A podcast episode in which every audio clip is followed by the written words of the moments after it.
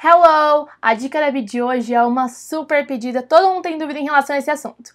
Eu vou falar sobre a diferença entre o simple past e o present perfect. Bom, esses dois tempos verbais são muito confundidos porque ambos são usados para falar de algo que aconteceu no passado. Mas Existem diferenças, é claro. Você vai usar o passado simples, o simple past, quando você for falar de um evento passado e colocar quem te escuta em algum lugar na linha do tempo. Você vai usar alguma palavrinha ou expressão que vai indicar em que momento passado aquilo aconteceu, como last year, last summer, last week, when I was 13. Então, todas essas expressões. Então, ano passado, semana passada, quando eu tinha 13 anos, no casamento da minha irmã, você pode usar alguma expressão ou até falar de um evento que vai colocar quem te escuta em algum momento na linha do tempo. Se você for fazer isso, você pode usar sem problemas o passado simples para falar de um evento passado.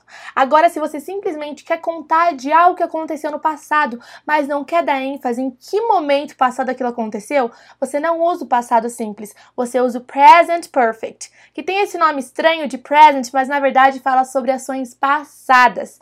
Como que é essa estrutura do present perfect? O have, have, mais o verbo de ação que você estiver querendo descrever na terceira coluna. Então, por exemplo, vamos pegar um exemplo aqui de ir para Disney. Ir para Disney. Se eu quiser te contar que eu fui para Disney ano passado, eu posso falar assim: I went to Disney last year.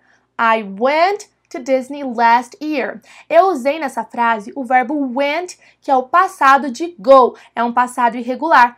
Ou seja, eu usei o passado simples, já que no passado simples a gente usa os verbos na versão passada deles. Alguns verbos são regulares, então eles só levam um ed no final, e alguns verbos são irregulares, como é o caso de go. O passado dele, a segunda coluna, né, a coluna passada, é went.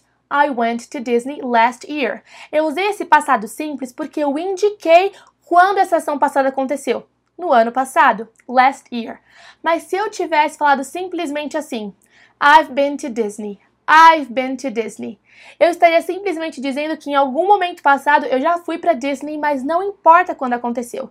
E justamente porque eu estou contando de uma ação passada sem especificar em que momento da linha do tempo do passado isso aconteceu, eu estou usando present perfect, que é aquela estrutura que eu já te falei.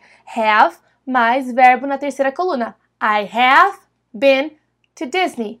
Have mais been, que é a terceira coluna do verbo be. Viu só? Então, na próxima vez que você quiser falar sobre algo passado, indicando quando aconteceu, você lembra que você tem que usar o passado simples, o verbo regular ali com ed no final ou então irregular. Agora, quando você não for indicar em que momento passado aconteceu, você usa o present perfect, que é o have, mais a terceira coluna do verbo em questão que você quiser usar. Vale também lembrar que é muito mais comum você ver em filmes e séries perguntas e também afirmativas com o present perfect do que com o simple past, porque na maioria das vezes quando a gente conta de coisas passadas, a gente não especifica em que momento elas aconteceram. Eu conto que eu já estive na Disney, eu conto que eu já comi comida japonesa. I've eaten Japanese food. I have eaten Japanese food. E perceba que eu posso usar uma contração desse have, que é o apóstrofo VE.